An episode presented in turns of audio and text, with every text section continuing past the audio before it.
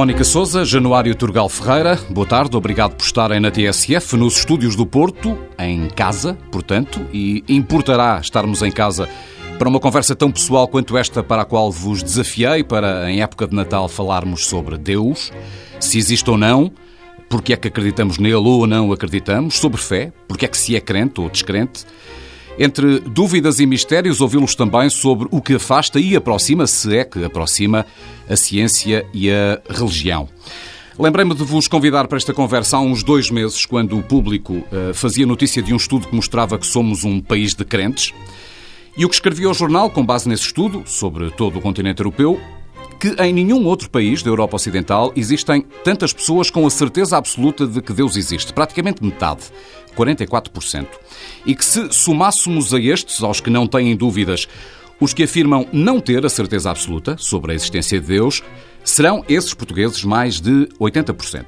E que estaremos ainda no grupo de países de toda a Europa que mais considera a religião importante ou até muito importante na definição quer das suas vidas pessoais, quer da identidade nacional não nos centrando exatamente nos números, eh, nem em sondagens, mas na percepção que indiciam e apelando ao vosso senso comum, a uma análise necessariamente empírica, é esta a realidade com que se confrontam no vosso dia a dia, professora Mónica? Sim, eu penso que sim. Eu, eu não sendo crente, sinto que pertenço a uma minoria de pessoas, porque de facto a maior parte das pessoas com quem convivo, mesmo a nível familiar, tem uma espiritualidade diferente da minha identificam-se com a existência de Deus e são crentes, eh, praticantes ou não, mas eh, diria que sim, a grande maioria das pessoas identifica-se com um Deus em quem deposita confiança e, e, que é importante para guiar o caminho delas uh, durante a sua vida, sim. Este quadro também não, não o surpreende, Dom Januário? Não.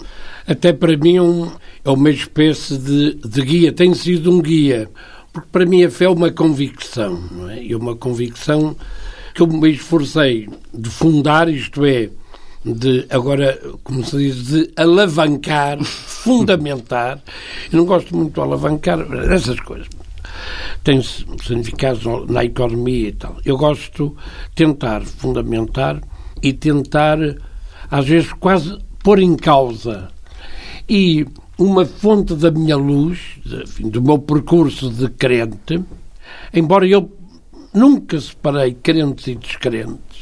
Eu costumo dizer, para mim não há crentes nem descrentes. Para mim há pessoas com humanidade ou sem humanidade. Portanto, eu punha os descrentes no mesmo setor dos crentes porque tem que ter uma espiritualidade comum do ponto de vista humano. Agora, quando a pessoa cai na desumanidade, na indignidade, na barbárie, com respeito por aqueles a quem se atira o nome bárbaro e não são nada bárbaros, não é? Mas, para mim, o confronto, faço sempre um confronto, tenho feito.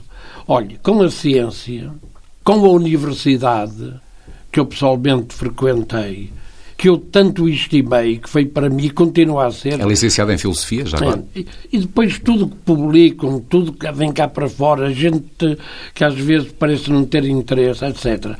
Com os descrentes e depois com o mundo. E, de facto, no dia a dia estou ao serviço dos crentes. Mas eu tenho a impressão que sou capaz, na intimidade, ter muito mais convívio com descrentes, com os quais me tenho encontrado em momentos vitais da minha vida, quando o mundo pede uma opção de grande justiça social, por exemplo. Eu às vezes sinto-me, os crentes que me estão a ouvir, que me perdoem, tenho tido pouca sorte, mas às vezes não sou muito acompanhado por um certo tipo de crença. Isso sugere uma pergunta. E ainda olhando para a sociedade em que nos inserimos, esta crença em Deus plasmada neste estudo será mais instrumental do que estrutural? Isto é um bocadinho uma linguagem política, mas agiremos mais em função das circunstâncias, dos nossos medos, das nossas dúvidas, do que de verdadeiros dogmas e princípios? O que é que vos parece? Eu, eu acho que muitos desses números refletem a educação que temos. Portanto, eu tive uma educação religiosa e penso que é possível que muitas das pessoas que se definem como crentes questionem pouco a educação que tiveram ou, ou, tenham aquilo que lhes ensinaram como adquirido. Portanto, a existência de Deus é uma coisa que normalmente nos ensinam. Eu tenho 46 anos e fui à catequese, fui batizada primeiro, fui à catequese, fiz uma parte do liceu num colégio religioso. Portanto, a existência de Deus era um facto que eu devia tomar como adquirido e que não era questionado pela maioria das crianças que estavam comigo. Portanto, eu imagino que muitas dessas crianças tenham crescido dentro da fé cristã e que se revejam nela e que, de facto, muitos se definem como crentes e outros que também se definem como crentes, de facto, nunca questionaram a sua fé de maneira profunda. E são nesses que estarão, uh, Dom Januário, estes, estes crentes mais instrumentais do que estruturais, mais dos que têm o valha-me Deus na boca a toda hora quando os problemas surgem, mas estruturalmente não serão tão crentes quanto se afirmam? Eu, eu acho que um grande número, este número de crentes, de uma certa estatística, eu até estava convencido que a estatística era muitíssimo mais baixa, mas há pelo menos um grande domínio de crentes que o são pelo medo, pelo receio, pelo pânico, só em certos momentos, sem educação, sem cultura, dizia a professora Mónica muito bem, por um tradicionalismo, por uma tradição familiar ou de meio social, nunca pondo em causa, e por outro lado, diante de grandes problemas. Ouvi há dias aqui, por exemplo, da TCF, uma crónica de um jornalista que eu conheço e reconheço e conheço muitas vezes. Ele dizia assim: bem, nós tínhamos que encontrar soluções verdadeiras. Sim, neste tempo de Natal. Não as vou pedir aos cristãos porque esses o que eles querem é rabanadas e tal. E isto com um humor um bocado amargo. Eu conheço cristãos gostam muito de rabanadas, como eu, mas vão muito para além das rabanadas. Até pensam, eu tenho que lutar para que toda a gente tenha pelo menos uma rabanada, em nome da justiça, não é? Portanto, pensam nesses problemas da fome, da, da miséria, etc, etc. E que hoje estão em voga em Portugal infelizmente, em alguns setores. Mas isto, de facto, é uma amálgama. A gente definir. Eu, para mim, alguém ser crente, neste caso, acreditar em Deus, eu acredito, de facto, no Deus de Jesus Cristo. Eu acredito numa pessoa. Agora, as temáticas, os tradicionalismos, as fórmulas, por exemplo, duração e tal. Mas consegue definir esse momento preciso na sua vida em que se tornou crente? Consegue revivê-lo? Ou é algo inato que nasce é, é connosco inato, ou, é, ou, não é nasce? É inato, quer dizer, os meus pais eram crentes, nunca pus nada em causa, ir à catequese, para ir adiante e tal, que entrei no seminário e tal. Para mim, a grande escola em que eu comecei a pôr problemas muito sérios sobre isto foi, de facto, até já depois do seminário. Foi Olha, fundamentalmente num fim de curso. Se eu perceber, o momento em que mais se questionou foi já depois do ordenado padre? É, antes, talvez um ano, dois anos, por aí. Quem teve uma motivação muito séria em mim nessa altura foi o Dom Manuel Vieira Pinto, que veio a ser bispo de Nampula, na altura o homem ligado ao melhor, tinha trabalhado como assistente os operários cristãos e católicos, a juventude operária católica, como se dizia na sigla da época e continua a dizer-se. E depois a universidade, porque trabalhei muito com universitários católicos e tive muito contacto com colegas e professora não católicos. Isso para mim foi um enriquecimento não para responder ou dar paz ou serenidade, armar polémica. Eu lembro que outras pessoas organizei aí em 1963 e na maior paz, na Faculdade de Letras, um colóquio foi patrocinado por nós, julgo, mas por mim, fundamentalmente, e por outros colegas, o Manuel Guedes, que era um colega meu, que era católico, e pedimos um, uma pessoa que era católica e de um outro meio diferente de nós, porque era muito conservador, mas pedimos-lhe mais pela tempra até filosófica, ele era o motivador do diálogo. Cristãos e marxistas. Enfim, um, tema proibitivo, não é? O Partido Comunista, etc, etc. Não. Nós temos que ouvir os comunistas e os comunistas, se quiserem, têm que ouvir a nós. Mas a minha tese é: eu sou obrigado, para aprofundar a minha fé, a ter a máxima compreensão, não ir para o anátema, nem a proibição, nem a perseguição a irmãos meus na humanidade, que são os comunistas. Deixa, deixa, Era assim que eu pensava. Deixa-me inverter a pergunta para a professora eh, Mónica Souza. Basicamente para tentar perceber Sim. porque é que ela entende que Deus não existe, porque é que é descrente e somando esta pergunta, a, a ciência teve um, um, papel central no seu processo interior de busca da sua identidade não. enquanto ser humano? Não. Uh, Também consegue definir o consigo, momento em que. Consigo, muito bem.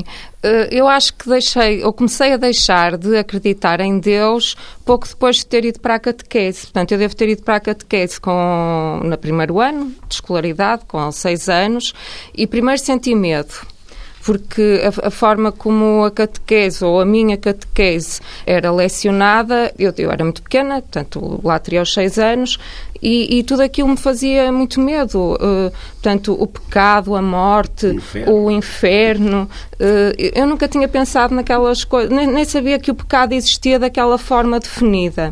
Portanto, o meu primeiro sentimento que associo à, à catequese, às primeiras idas à igreja, é o medo. Medo de um Deus omnipresente, que sabia tudo, que ouvia tudo. Aquilo fazia-me imensa confusão, não poder ter privacidade e pensar aquilo que tinha pensado sempre, coisas boas, coisas más. E eu acho que por volta dos oito anos, cerca de dois anos mais tarde, já tinha uma consciência bem formada de que não era crente. Ou seja, eu continuava a ir à catequese, porque a minha família entendia que o devia fazer, mas aquilo já não fazia sentido. Portanto, eu estava lá, mas sabia que não pertencia ao grupo de pessoas que estavam a fazer aquilo ou, que estavam a, cumprir aqueles rituais e, e a pensar de uma forma que era diferente daquela que eu sentia. Já pensou que se eventualmente tivesse tido catequese mais tarde, eventualmente numa idade já de adolescente, o seu caminho poderia ter sido outro? É possível. Esses medos poderiam já não ter surgido? Eh, é possível, mas também acho, e, e acho que referimos isso há pouco, que poderá ser um sentimento que nos é inato. E porquê é que eu acho isto? Eu tenho duas filhas. O meu marido, eu penso que se define como crente, eu não sou crente, as minhas filhas não têm educação religiosa, no sentido de não falamos de Deus em casa, nem da existência, nem da não existência. Eu identifico uma das minhas filhas como não crente, portanto, tem 7 e 9 anos, são muito pequenas, como não crente. Portanto, houve alturas durante o crescimento dela em que teve algum tipo de ansiedades relacionadas com a escola e uh, eu tentei ver se havia algum anjinho da guarda que a protegesse dos medos que ela tinha. Não dizia-me, mãe, isso não existe. E continuava com os medos dela e com as ansiedades dela, sem conseguir encontrar auxílio numa entidade maior. E tenho outra filha que é o oposto, portanto, consegue eh, tranquilizar-se, consegue ter uma espiritualidade que é diferente, tendo sido ensinadas as duas eh, da mesma forma, eh, de uma forma aberta. Tendo tido a mesma educação. Tendo tido a mesma educação. Nisso estão ambos de acordo, portanto, nascemos crentes ou descrentes, é algo que já faz parte do nosso código genético, digamos assim? Uh, o meio ambiente, para mim, é, é indiscutível e por isso mesmo é que é necessário questionar esse meio. Isto é, a própria predisposição, por exemplo, a cultura. Eu, às vezes, ponho esta questão. Ah, eu podia dizer aos meus pais, eu por acaso lembro que não queria ir para a escola primária. Era capaz de julgar, agora passo o bom humor, que era essencialmente burguês, não, mas que não queria, de que era e tal. Mas quem sabe, os meus pais quiseram que eu estudasse, não é? Quer dizer, o nosso ambiente predispõe, sim senhor, vais a isto, vais aquilo, vais aquilo outro. O que eu achava fundamental, e presto homenagem aos meus pais que tinham essa responsabilidade e tinham razões depois pelo procedimento da sua vida, presto-lhes essa homenagem, e é isso mesmo que eu achava fundamental, é que a vontade do meu ambiente familiar, ou social ou sociológico, me desse razões porque é que eu vou para a escola razões humanas, razões humanizadoras. Eu não vou para a escola para um dia ganhar dinheiro. Eu não vou para a escola para amanhã ser mais importante ser o seu doutor, ser o seu professor ou pontífice romano. Eu vou para a escola para melhor servir os outros, sendo totalmente igual a eles. Quer dizer, foi isto que eu comecei, quando veio o meu questionamento, é se a minha fé não me honesta, porque aquilo que me deu sempre em determinado tipo de pregação da Igreja, ou de pessoas, algumas representativas, mas felizmente que a Igreja Católica tinha noutro bojo gente com outra mentalidade, com outra linguagem e com outra sensibilidade. Aquilo que me pôs muitas vezes em questão, não de perder, mas a minha fé podia ser um, quase um crime, isto é, podia ser um atentado aos outros, se eu apareço como uma pessoa desumana. As coisas humanas não passam pela minha fé. Ora, ao contrário, eu fui descobrir no Evangelho que quem descobrir a pessoa de Jesus Cristo há de descobrir o pobre, o oprimido, o foragido, o torturado, o penalizado. O, o Dom Manuel Vieira Pinto tocava nestes aspectos todos, claro, os excluídos sociais, tudo aquilo que na altura dizia, epá, isto é tudo, vai ser tudo esquerda, é tudo comunais. Pá, Mas é preciso ser crente para ser sensível a essas questões, parece-lhe. Não é preciso, e é, é isso que eu descobri. É por isso que eu sempre, eu digo sempre hoje que os descrentes, o que eu me encontrei depois porque passei 10 anos um bocadinho fora do mundo metido dentro do seminário. Mas eu, quando comecei, aos 22, 20 anos, a entrar no mundo, eu comecei a descobrir esta baforada da espiritualidade junto de descrentes que cultuavam esses valores todos e eu ficava envergonhado porque eles tomavam posições sociais de avanço do mundo, desenvolvimento da ciência, de progresso social, de igualdade social, de justo salário, não sei o que mais, e eram temáticas que outros crentes que eu conhecia, que eu conhecia, achavam que tudo isso era proibitivo. Portanto, os crentes ajudaram-me a eu desqualificar muitas coisas da minha própria fé que foi também um dado erróneo, e a passar a minha fé para o lugar da verdade. A ciência e a religião são totalmente incompatíveis, desde logo na explicação de tudo o que nos rodeia, de como aqui estamos, de como aqui aparecemos, eh, de como se constitui o universo, todas as unidades que são milhões e milhões e milhões que formam esse universo tão vasto. Há aqui uma incompatibilidade teórica de princípio, uh, vou, professora vou... Mónica, ou, ou há aqui momentos de aproximação? Para mim, para mim sim. Para mim são, são incompatíveis. Um cientista não pode uh, acreditar no criacionismo. Portanto, nesse sentido, a ciência e a religião tornam-se incompatíveis. Mas, dito isto, eu tenho imensos colegas cientistas que são crentes. Portanto, que para além de cientistas se definem como crentes. Por isso, de facto, há um leque mais rico. E isso em uh, nenhum momento interfere com a investigação que prossegue? Não, eu acho que não. Eu estou certa. Para mim, é paradoxal pensar como é que um cientista que é treinado a questionar tudo, a, acreditar só na evidência, a construir uh, respostas baseadas em hipóteses que testou, que viu como é que funcionam e avançar uh, dessa forma, porque é, é assim que somos treinados, como é que um cientista se pode definir como uma pessoa crente e interpretar o Evangelho talvez à luz de uma, de uma forma diferente, mas que existem e que são bons cientistas, garanto-lhe que sim. São incompatíveis, Dom Januário, a ciência uh, e a religião? Eu estou de acordo na primeira fase que a professora Mónica sublinhava, e muito bem, mas também pode ser discutível a minha posição.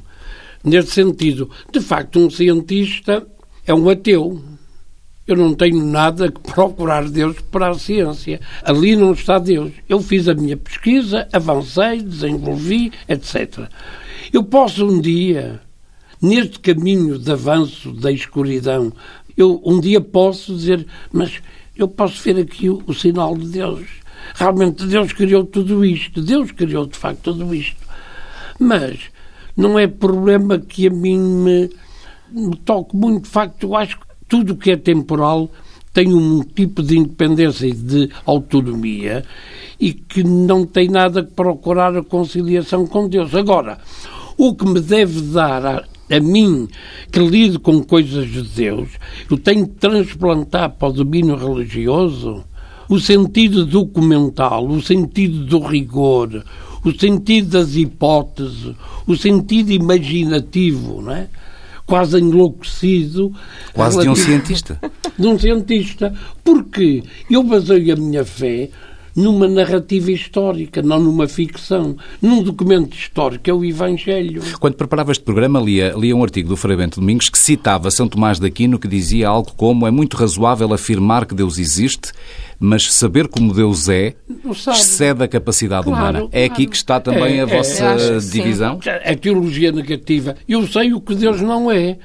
Eu, para mim, facto. Ainda Deus há bocado existe. o enunciava bem. De facto, Deus existe, mas eu sinto, sobretudo, a revelação de Deus quase física a partir de uma novela entre aspas, através de uma história narrada, de uma narrativa de uma criança que nasceu, que se desenvolveu e que aos 30 e poucos anos apareceu no mundo e tentou revolucionar tudo isto, pôr tudo isto em pantanas.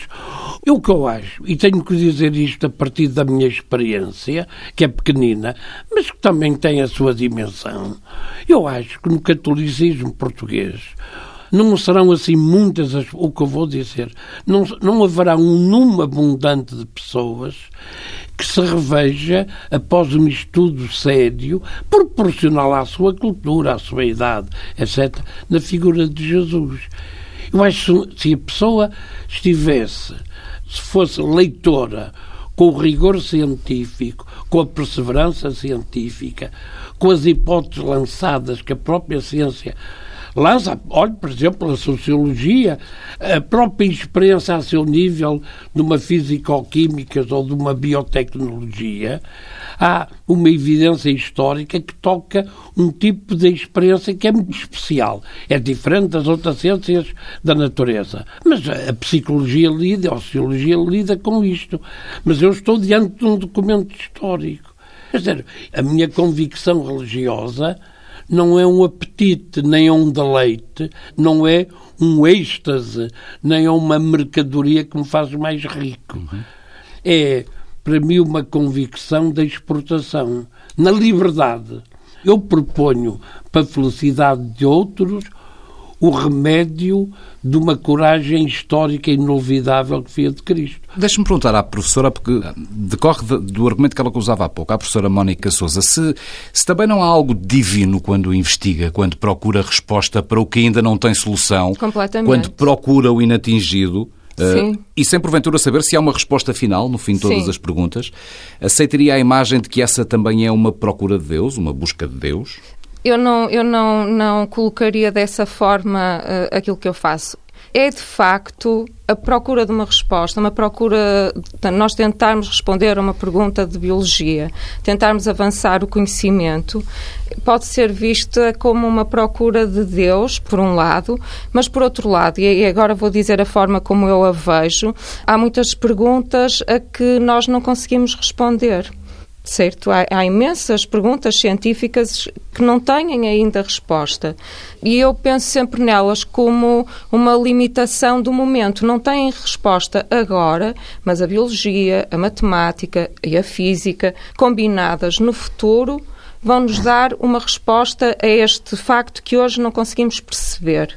E nesse sentido, a divindade vá tornar-se-á a disciplina sim, e não encarnará na forma de um homem, de Jesus. Portanto, há uma procura que é quase a procura de Deus, mas que acaba por ser nós aliarmos o nosso conhecimento. Que se materializa de uma forma totalmente diferente. Se materializa de uma forma completamente diferente. Eu, numa entrevista sua, Dom Januário, há, há cerca de cinco anos, creio que mesmo há cinco anos, à jornalista Anabela Mota Ribeiro, dizia algo como preferir o ateísmo à indiferença dos crentes. Creio que poderei resumir assim o sentido do que afirmou.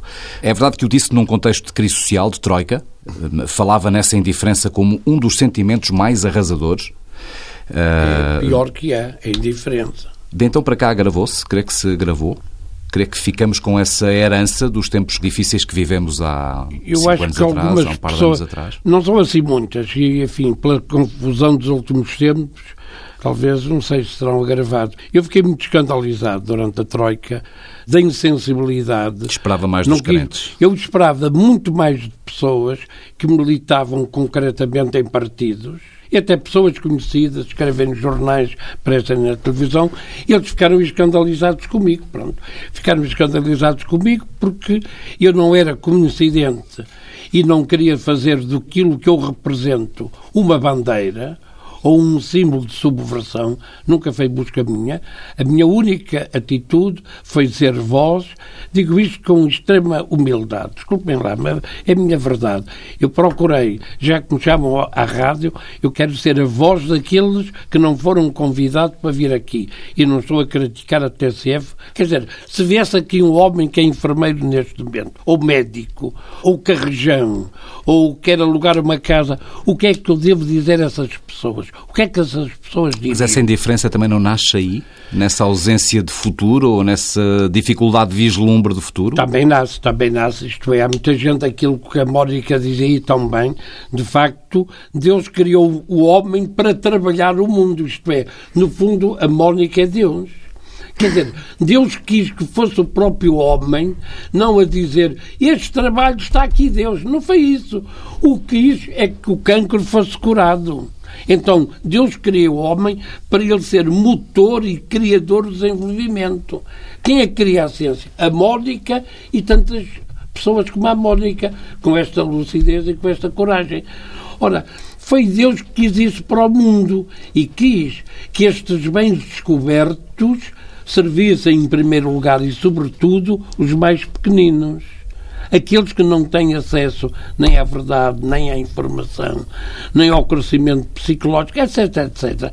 Desde o alimento... está ali a chamar a atenção para os toques na mesa, mas é a veemência ah, dos argumentos. Desde o alimento físico desde o alimento físico ao alimento espiritual.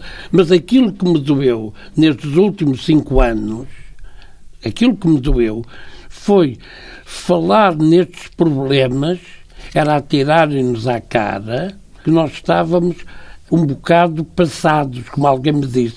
Fulano está a ficar passado.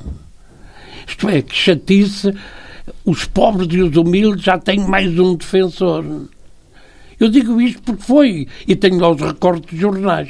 Tenho lá os recortes de jornais. É? Eu recordo dessa época e por Pronto. isso lhe perguntasse esse sentimento que definia como o mais arrasador de todos os sentimentos, se permanecia, se... se atenuou. Eu não sei se muita gente não ficou escandalizado, porque tanta gente até, em determinados partidos, até põe à frente o nome de cristão.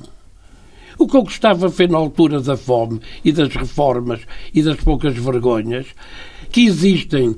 Há, há poucas vergonhas que têm que ser curadas. Hoje, 26 de dezembro de 2018, têm que ser curadas eu quero ser o mesmo, mas também sei que há muita gente em Portugal que são os mesmos.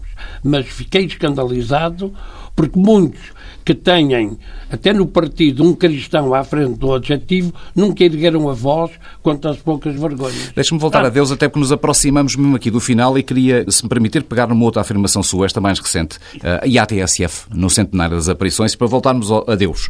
O senhor dizia, no centenário das aparições em Fátima, Nossa Senhora não andou em Fátima a passear sobre águas, não, não andou. Apareceu na consciência das pessoas, é uma visão da consciência. É também aí a casa do seu Deus, uh, na consciência dos homens e das mulheres crentes, é aí claro, que ele mora? Claro, claro, para mim é.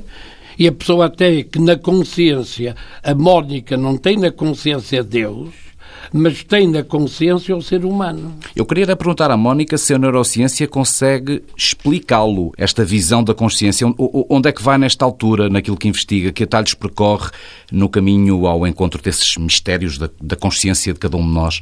Há trabalho científico feito também aí, creio, professora Mónica. Eu acho que sim. Não é toda a minha área. Eu sei que sim. Mas uh, existe imenso trabalho feito sobre a consciência de que cada um de nós terá uh, da sua espiritualidade, vá porque eu acho que muitas vezes quando falamos de crentes e não crentes associamos aos não crentes uma ausência de espiritualidade que para mim é completamente errada. Portanto, eu sou uma não crente que me questiono sobre o sentido da vida. E tenho espiritualidade, amor. e, e Aliás, é impossível revejo... algum ser humano não a ter, julgo eu. Não é? E que me revejo em todos os princípios humanistas de que o Dom Januário falou. Uh, portanto, queria destacar isso de uma forma muito clara. Portanto, e esses princípios humanistas não vêm daquelas lições de catequese de que não gostou não, nada de, de todo, medo? De todo, não, não, infelizmente não. Mas voltando à ciência, e, e em relação à ciência, queria dizer duas coisas. Portanto, a ciência não me definiu como não crente Portanto, a minha, a minha definição como não crente é muito anterior ao meu encontro da ciência. Explicávamos uh, há pouco, numa uh, idade muito jovem. E, por outro lado, de facto, Existem estudos que tentam explicar a espiritualidade diferente de diferentes pessoas, mas não vos sei dar detalhes de quais são os avanços uh, em cada um deles. Lembro-me que há cerca de um ano ou dois houve um estudo feito com crianças filhas de casais não crentes e outras de diferentes religiões, em que as crianças filhas de casais não crentes até mostravam mais valores humanistas do que aquelas que eram educadas dentro de uma determinada religião. Portanto, eram capazes de partilhar mais, de culpar menos. Agora, eh, são estudos, não é? E os estudos podem ser contrapostos, mas é de facto um campo muito interessante. Acompanha estas investigações, Dom Januário? Perfeitamente, perfeitamente. O nosso drama de país católico ou de outros setores católicos é que, às vezes, a, a força das nossas expulsões, que nós dizemos para a religiosidade, não são acompanhadas de uma experiência de cultura e de uma linguagem de cultura. Assim como nós na escola primária ou pré-primária, nós deveríamos exigir um tipo de cultura.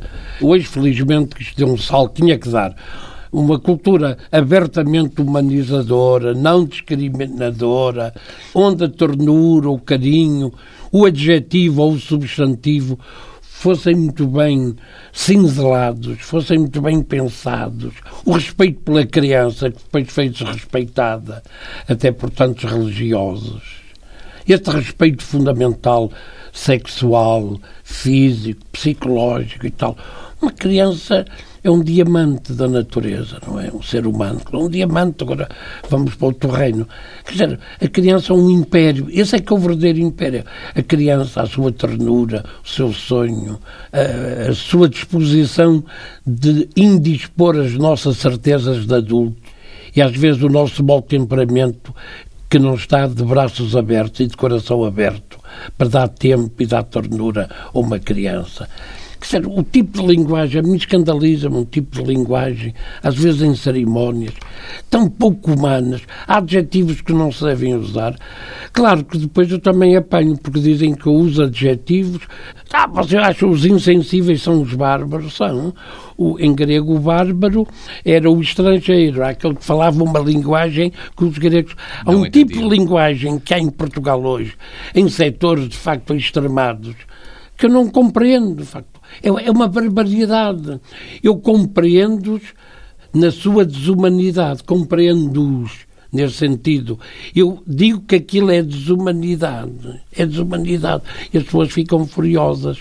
Tenho muita pena que não haja cultura, nem ciência, nem exigência, às vezes, de linguagem traduzir a uma criança, longe dos medos, longe dos perdões, longe das reconciliações. O nosso Deus devia ser a coisa mais humana que uma criança podia adorar. E por isso a gente substitui por um Pai Natal, por uma guloseima, por uma ficção e tal. Mas Deus não é isso. Isso dá-me aqui um excelente mote para a minha última pergunta, porque é a última mesmo que consigo uh, incluir neste programa. Como é que definiria um Deus? Como é que eh, o define um crente? E quem o vê de fora, eh, através dos outros, eh, quem nele não acredita, pode defini-lo também em função do que observa nos crentes? Professora Mónica. Eu não consigo definir Deus.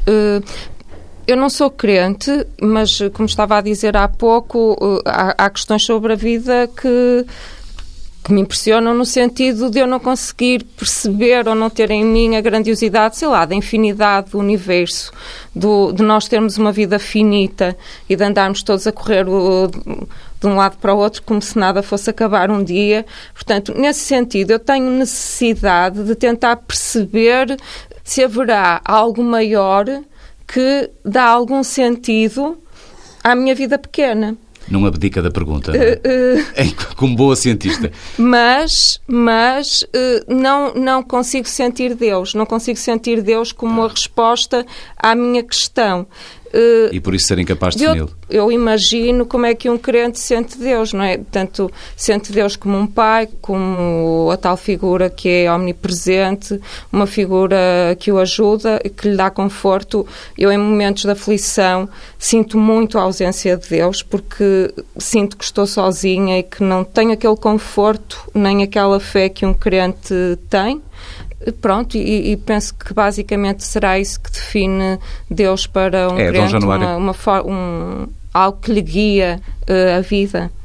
É algo assim, Dona Joana eu, eu, é, é assim, traduzido cá pela, pela fé que eu professo, é uma pessoa, eu descobri no Evangelho, é um homem, é um Deus tem cara de homem e é um homem verdadeiro, tem coração de homem, tem sexo de homem, tem afetividade de homem, isto é, humano, sem separar homem e mulher. Portanto, é essa humanidade que está presente em Cristo, homem e mulher presente de facto em Cristo. E que se definiu, ao contrário dos humanos, a este fim a ciência vai avançando, tem um objetivo, vai pondo hipóteses. E hipótese em hipótese, conclusão em conclusão. Nada está fechado, tudo está aberto. Isso um dia vai ser tudo muito diferente para melhor. Eu vou continuando. E de facto, Cristo define-nos no fim do tempo, quando nós morremos. Agora tudo acabou. Não, vamos começar, vamos continuar, vamos conviver com esta pessoa que veio revolucionar a história. E onde é que está a grandeza de Deus? Nesta humanidade que nos é comum à Mónica e a mim. Eu tive fome e tu mataste-me a fome. Eu era estrangeiro, tiveste lá o lugar para mim tua casa. Eu estava só e tu deste-me comunhão. Eu estava doente e tu estivestes comigo. Isto vem no Evangelho. Quer dizer, eu um Deus assim acredito. Agora, se me vem dizer que Deus despreza os pobres, que não quer igualdade, que não tem perdão, que não me dá, dá esperança para amanhã, e tenho as minhas dúvidas também, perante uma criança que morre, eu ponho este problema. Oh Deus, mas porquê é que tu não salvaste a Inês? Foi uma menina que morreu ao longo deste ano tinha 36 anos. Porquê é que tu não salvaste? Salvaste, certeza. Tu amaste, não ponho em dúvidas, mas eu queria que tu tivesse impedido a morte dela. É uma fé de carvoeiro a minha. Não perco a fé, mas continuo, mesmo agora, a rezar a essa menina que morreu, por exemplo, e a muita gente, e a perguntar ao meu Deus: não te esqueças de salvar as pessoas estão em situações dessas. E a professora Mónica provavelmente a seguir um caminho que é paralelo, investigando à procura de uma solução para o que levou a Inês. E eu quero a ciência, eu quero a ciência porque foi a ciência médica que não conseguiu salvar a Inês. Januário Turgal Ferreira, 80 anos, Bispo Emérito das Forças Armadas e de Segurança. Mónica Souza, 46 anos, neurocientista investigadora no Instituto de Biologia Molecular e Celular, aqui no Porto. Obrigado de novo por terem vindo ao Olho Que Não, na TSF, para uma conversa sobre Deus. Olha que não.